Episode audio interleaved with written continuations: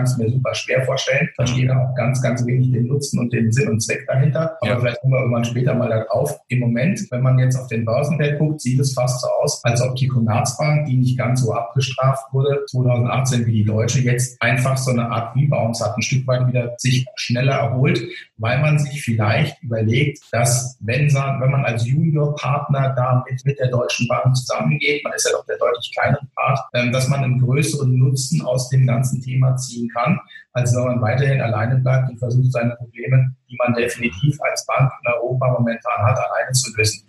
Ähm, und auch das ist kein Geheimnis, auch das steht mittlerweile seit, man kann schon fast sagen, Jahren regelmäßig in der Presse, dass die Banken einfach strukturell ein Problem haben. Warum? Nicht, weil sie irgendwie vergessen haben, wie man Geschäft macht, sondern weil man unseren Banken in Europa, den großen Geschäftsbanken, eben sukzessive ihr klassisches Zinsmargengeschäft kaputt macht.